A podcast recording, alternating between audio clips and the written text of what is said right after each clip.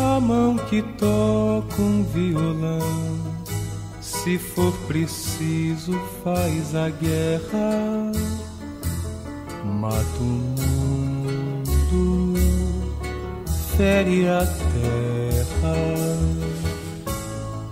A voz que canta uma canção, se for preciso, canto um hino. Louva Bem-vindos ao Escutando História. Para não perder o costume, abrimos este episódio embalados por mais uma canção. Trata-se aqui da música Viola Enluarada, uma composição de 1967 dos irmãos Marcos e Paulo Sérgio Vale. Paulo Sérgio foi responsável pela letra e Marcos pela melodia.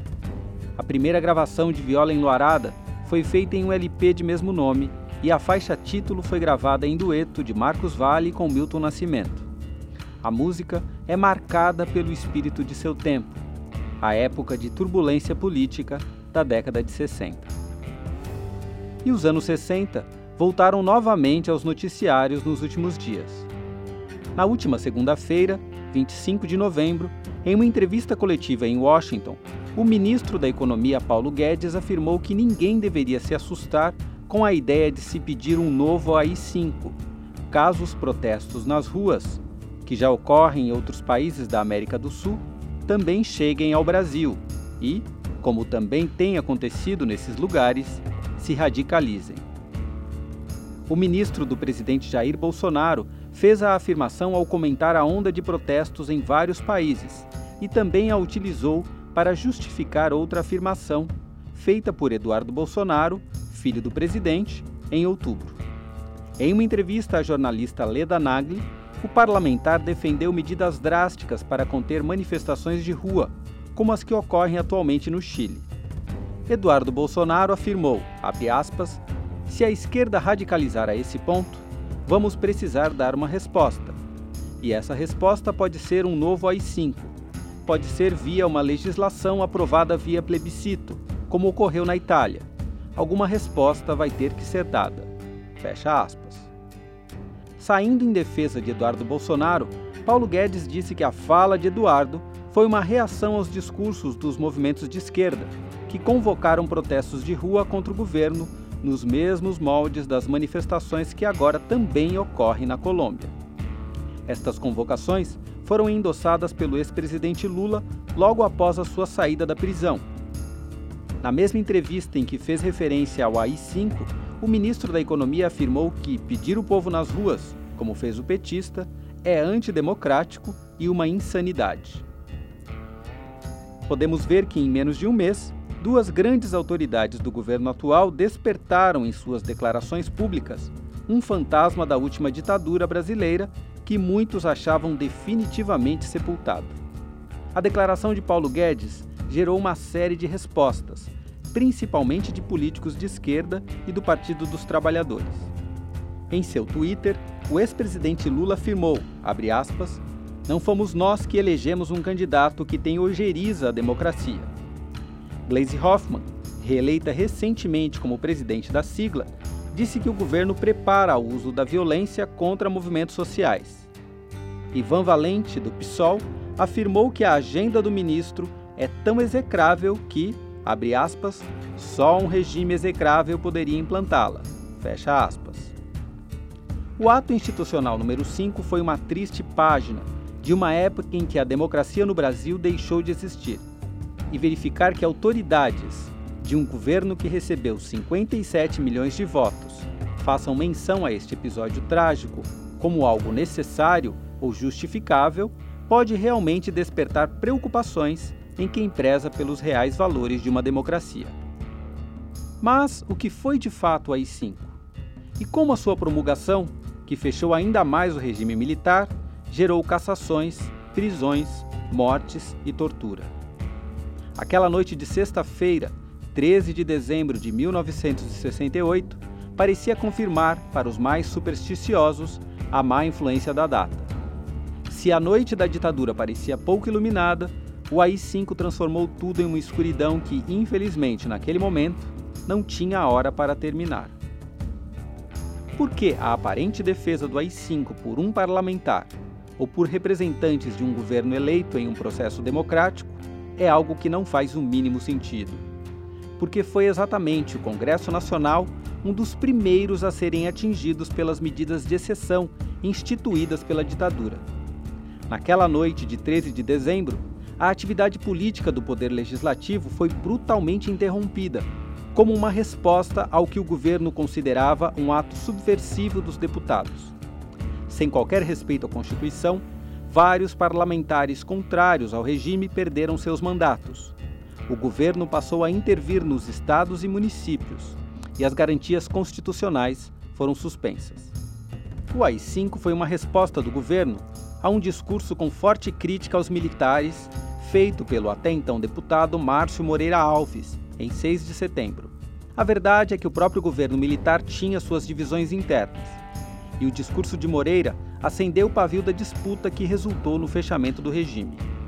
Nele, o deputado propôs um boicote ao militarismo e conclamou o povo a não participar das comemorações do Dia da Independência. Vamos ouvir agora um trecho da dramatização do discurso feito por Moreira Alves na Câmara dos Deputados. Senhor presidente, senhores deputados, todos reconhecem ou dizem reconhecer que a maioria das Forças Armadas não compactua com a cúpula militarista que perpetra violências e mantém este país sob regime de opressão. Creio haver chegado, após os acontecimentos de Brasília, o grande momento da união pela democracia. Este é também o momento do boicote. As mães brasileiras já se manifestaram. Todas as classes sociais clamam o seu repúdio à violência. No entanto, isso não basta. É preciso que se estabeleça, sobretudo por parte das mulheres, como já começou a se estabelecer nessa casa por parte das mulheres parlamentares da Arena, o boicote ao militarismo. Vem aí o 7 de setembro. As cúpulas militaristas procuram explorar o sentimento profundo de patriotismo do povo e pedirão aos colégios que desfilem junto com os algozes dos estudantes. Seria necessário que cada pai, cada mãe, se compenetrasse de que a presença dos seus filhos nesse desfile é um auxílio aos carrascos que os espancam e os metralham nas ruas. Portanto, que cada um boicote esse desfile.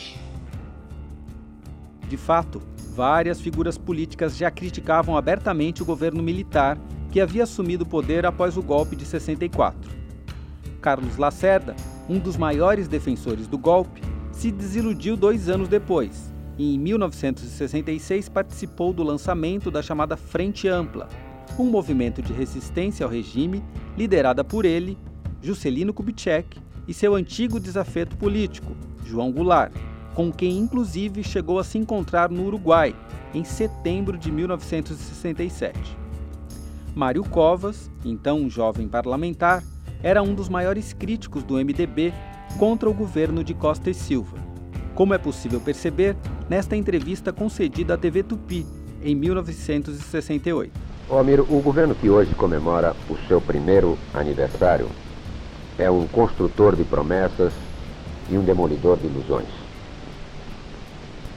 É evidente, não há por que negar, e qualquer pessoa de bom senso que faça um retrospecto da vida política nacional há de concordar que ao seu início vinha ele cercado de uma natural e ansiosa, e por que não dizê-lo favorável expectativa de parte da opinião pública, que imaginava pudesse ser ele algo diferente do governo anterior que então terminava o seu mandato.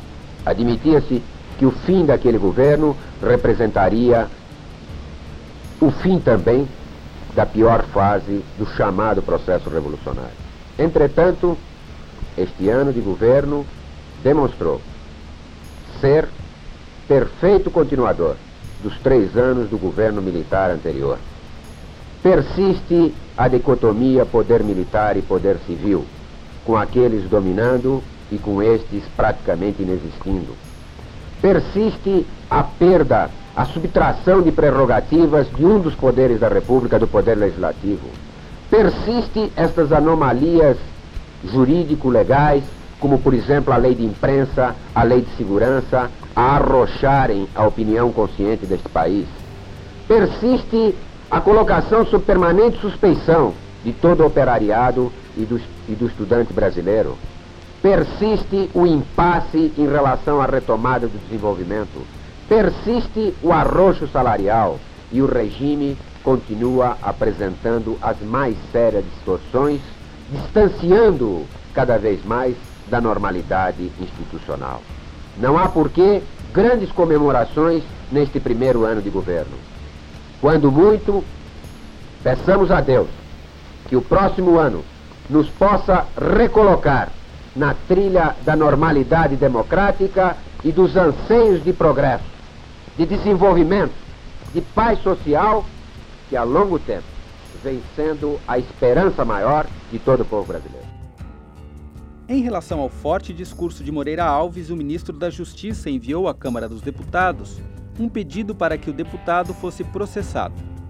Em votação realizada no dia 12 de dezembro, esse pedido foi rejeitado pelos deputados por 216 a 141 votos, com 15 abstenções. Era o que os simpatizantes da chamada linha dura do regime precisavam para não devolver o poder aos civis e suspender as garantias constitucionais. A resposta não demorou. O único voto contrário ao AI-5 foi o do vice-presidente Pedro Aleixo. Segundo consta, ele teria dito à própria esposa, ao retornar à sua casa, aspas, Hoje, fechei as portas do Palácio do Planalto definitivamente para mim. Fecha aspas. De fato, com o afastamento de Costa e Silva do poder, devido a um problema de saúde, a junta militar não deixou que Aleixo assumisse o governo. Ele foi uma das vítimas militares do fechamento do regime. Não podemos nos esquecer também que o ano de 1968 foi marcado pelas primeiras manifestações populares contra o regime militar. Em março desse ano, o estudante Edson Luiz foi morto a tiros por policiais militares no restaurante Calabouço, no Rio de Janeiro. Seu enterro se transformou em uma grande manifestação pública contra o regime. Em 21 de junho, uma manifestação estudantil deixou quatro mortos e 58 feridos no centro do Rio, na chamada Sexta-feira Sangrenta. Nesse mesmo mês, se realizava na cidade a Passeata dos 100 Mil, organizada pelo movimento estudantil e que contou com a participação de amplos setores da sociedade. Em 29 de agosto do mesmo ano, a polícia invadiu a Universidade de Brasília. Em São Paulo, os grupos de direita da Universidade Mackenzie entraram em confronto com alunos da Faculdade de Filosofia da USP, na chamada Batalha da Maria Antônia. Em outubro, Mil jovens que participavam do 30 Congresso da União Nacional dos Estudantes foram presos em um sítio em Ibiúna pela Força Pública e pelo Departamento de Ordem Política e Social. Entre os presos estava o ex-deputado e ex-ministro José Dirceu. A reunião que resultou na promulgação do ato institucional ocorreu na tarde do dia 13 de dezembro, na Biblioteca do Palácio das Laranjeiras, Rio de Janeiro, com a presença do Conselho de Segurança Nacional, composto por 14 importantes figuras do governo do presidente Arthur da Costa e Silva. Vale destacar aqui algumas das falas importantes daquele dia fatídico, como a do próprio presidente. A decisão está tomada e é proposta ao Conselho de Segurança Nacional para ampla discussão, para ampla opinião de cada um, porque eu não desprezo o Conselho do Conselho de Segurança Nacional. E, para lembrar de outro ministro da Economia da época da ditadura, Delfim Neto, que ressaltou seu total apoio às medidas na mesma reunião. Delfim Neto chegou mesmo a dizer que as medidas tomadas não eram suficientes. É por isso, senhor presidente, eu estou plenamente de acordo com a proposição que está sendo analisada no Conselho. E, se Vossa Excelência me permitisse, direi mesmo que creio que ela não é suficiente. O próprio ex-ministro afirmaria para a Comissão da Verdade Vladimir Herzog, realizada pela Câmara Municipal de São Paulo, que repetiria o AI-5 se as condições fossem as mesmas. O documento final foi elaborado pelo então ministro da Justiça, Luiz Antônio da Gama e Silva, que podemos ouvir aqui lendo um trecho do documento oficial. Após ter ouvido os membros do Conselho de Segurança Nacional, resolveu baixar um ato institucional que tem como finalidade fundamental preservar a Revolução de Março de 1964, a fim de que possamos, saneando esse clima de intranquilidade que gera a desconfiança, o desconforto e procura de qualquer forma atingir o regime que precisamos defender, baixar um ato institucional. O AI-5 foi um dos 17 atos institucionais utilizados pelo regime militar entre 1964 e 1969. Estas foram algumas das medidas mais duras presentes no quinto ato institucional. Artigo 2 O presidente da República poderá decretar o recesso do Congresso Nacional, das Assembleias Legislativas e das Câmaras dos Vereadores, por ato complementar em estado de sítio ou fora dele. Artigo 3. O presidente da República, no interesse nacional, poderá decretar a intervenção nos estados e municípios, sem as limitações previstas na Constituição. Artigo 5. A suspensão dos direitos políticos com base neste ato importa simultaneamente em: primeiro, cessação de privilégio de foro por prerrogativa de função. Segundo, suspensão do direito de votar e de ser votado nas eleições sindicais. Terceiro, proibição de atividades ou manifestações sobre assunto de natureza política.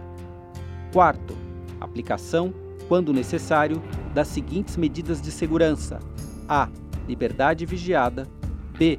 proibição de frequentar determinados lugares, c. domicílio determinado. Artigo 6. O presidente da República poderá, mediante decreto, demitir, remover, aposentar ou pôr em disponibilidade quaisquer titulares das garantias referidas neste artigo. Artigo 10. Fica suspensa a garantia do habeas corpus, nos casos de crimes políticos contra a segurança nacional, a ordem econômica e social. Em menos de 24 horas, os primeiros políticos começaram a ser caçados pela decisão. Moreira Alves, pivô da crise utilizada como estopim do AI-5, seguiu para o exílio no dia seguinte. Ao todo foram caçados 313 mandatos na época. O presidente da República recebeu a autoridade de fechar o Congresso Nacional e as assembleias legislativas por quase um ano. Neste período, o presidente e os governadores assumiram o poder legislativo. Também foi instituída a censura prévia, tema que já abordamos em outro podcast. Os censores passaram a controlar as atividades da imprensa, cinema, teatro, música e televisão. Redações de jornais foram ocupadas por grupos militares. Vários jornalistas foram presos ou partiram para o exílio. As reuniões políticas não autorizadas pela polícia também foram proibidas, e em alguns locais passou a vigorar o toque de recolher. A eleição direta foi um fator que deixou de existir. O colégio eleitoral, que decidia quais candidatos ganhariam em uma eleição indireta, era formado por políticos escolhidos pelo presidente, já que o governo podia caçar o mandato daqueles que considerava como opositores do regime. Na prática, garantias e direitos civis mínimos deixaram de existir da noite para o dia, para qualquer cidadão do país.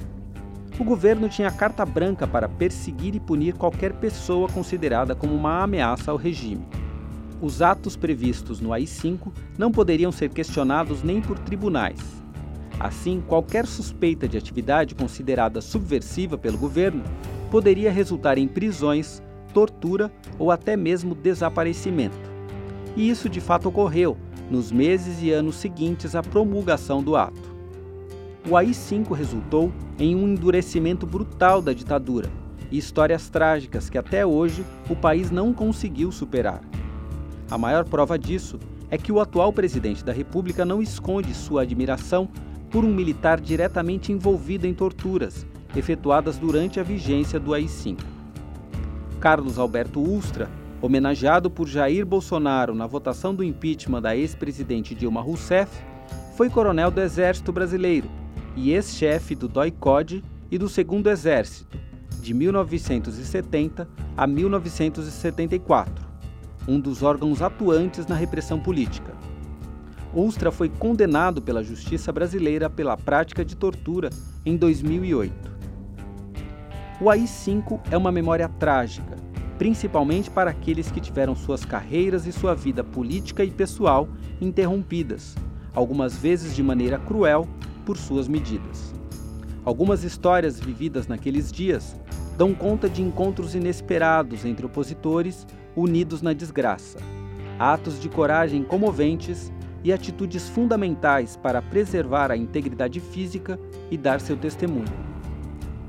O ator e compositor Mário Lago, que já havia sido preso em 1974, foi preso novamente um dia após o início da vigência do AI-5.